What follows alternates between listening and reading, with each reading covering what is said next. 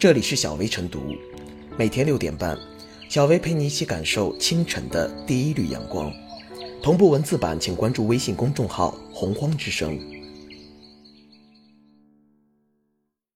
本期导言：近日，浙江杭州一小区业主家的猫走失，该业主众筹万元寻猫，但业主牛妈发现小猫，并拍照发到业主群后，找回猫的失主带着小礼品上门道谢，却未提酬金。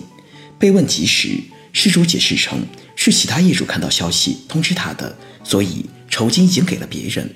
不过，一份群聊记录却显示，有人帮失主支招，你就说打给通知你的邻居了。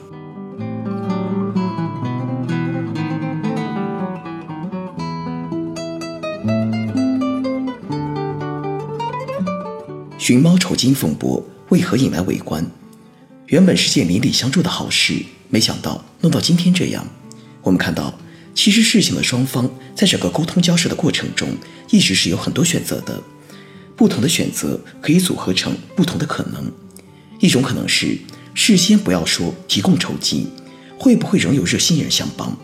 一种是许诺提供酬金但不兑现，提供线索的业主会做出如何选择？是一笑而过，还是会较真？较真又是什么结果？回答这些问题，就会奇妙的发现，从来都不会只有一种可能，也不只有一种结果。可当选择一旦做出，它就呈现出一定的残酷性，就没有了后悔的可能。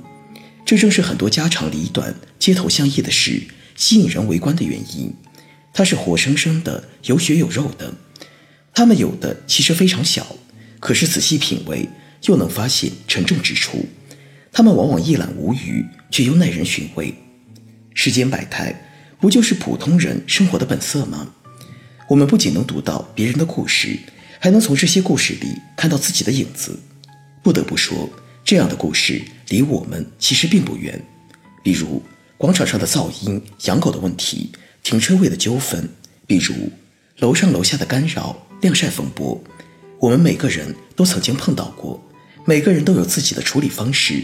有些处理得好，邻里之间和睦相处；有些则处得水火不容；有些来往密切，有些则老死不相往来。一万元酬金该不该给？不同的人有不同的回答，大家也未必真想在这个事情上争个是非对错来，只是隐约觉得有些事情应该做好，却又没能做好；有些道理应该不难明白，却偏偏有人视而不见。其实。我们这个社会是有着一个非常完整齐全的形式逻辑和形式标准的，大家都是明白人，道理谁都懂。但是因为各种原因，有些明白的道理被丢在一边，有些应该做到的事没能做到，有些简单的事却被人为的弄复杂了，有些不应该做的事反而做了，这难免让人有些挫败感。我们不是法官，没有办法做是非判断。我们也不想去苛责什么，只是希望大家都当一个建设者、维护者、保护者，而不是去做破坏者。要知道，雪崩时没有一片雪花是无辜的。最可怕的是采取一种听之任之、放任自流，甚至故意为之、故意纵容的行为方式，那就不是不为了，而是对自己太放纵了。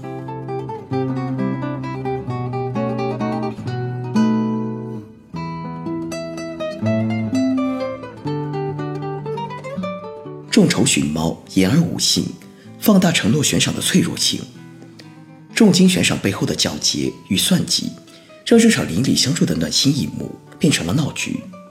牛妈表示，都是邻居，原想着万一对方要给钱，千万不能收。其言下之意是，如今跳出追究，纯属为理不为钱。而失主也透露，万元寻猫赏金已经分给了那些提供线索的人，力图为此。力证自己绝非言而无信的人。至此，这场悬赏寻猫大戏引发的舆论热议远超想象。在诚信谨慎被提到空前高度的当下，猫主人的自食其言、出尔反尔，自然说不过去。尽管其主张酬金已经给了别人，却无法提供相应的凭证。此外，再加之被挖出的群聊造假记录，更是坐实了其可疑行径。在我们的生活中，类似由悬赏承诺导致的争端并不在少数。从立法角度说，相关的法律安排不可谓不明确。物权法规定，权利人悬赏寻找失物等，领取遗失物时，应当按照承诺履行义务。但真正复杂的，其实还在于事实认定环节。以本案为例，失主说早有人提供线索，至于此，牛妈很难证伪。而就算真要起诉索取酬金，本着举证责任的分配原则，牛妈还必须证明确是自己的线索让失主找回的小猫，这想想都觉得麻烦。相比于失德人直接将遗失物交还失主的情形，提供线索之前的悬赏承诺的履行、赏金的支付，其实都存在巨大的不确定性。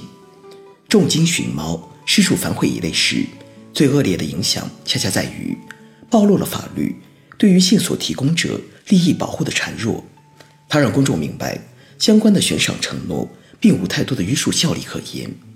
在多数情况下，失主是否给予赏金，更多还要看自觉、看心情。这一状况是否重伤人们帮助寻找遗失物的热情呢？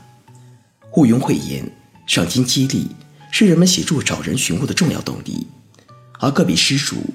既是小聪明省下赏金，今后更多失主却可能面临开出赏金也无人应和的窘状。因小利费大义，概莫如是。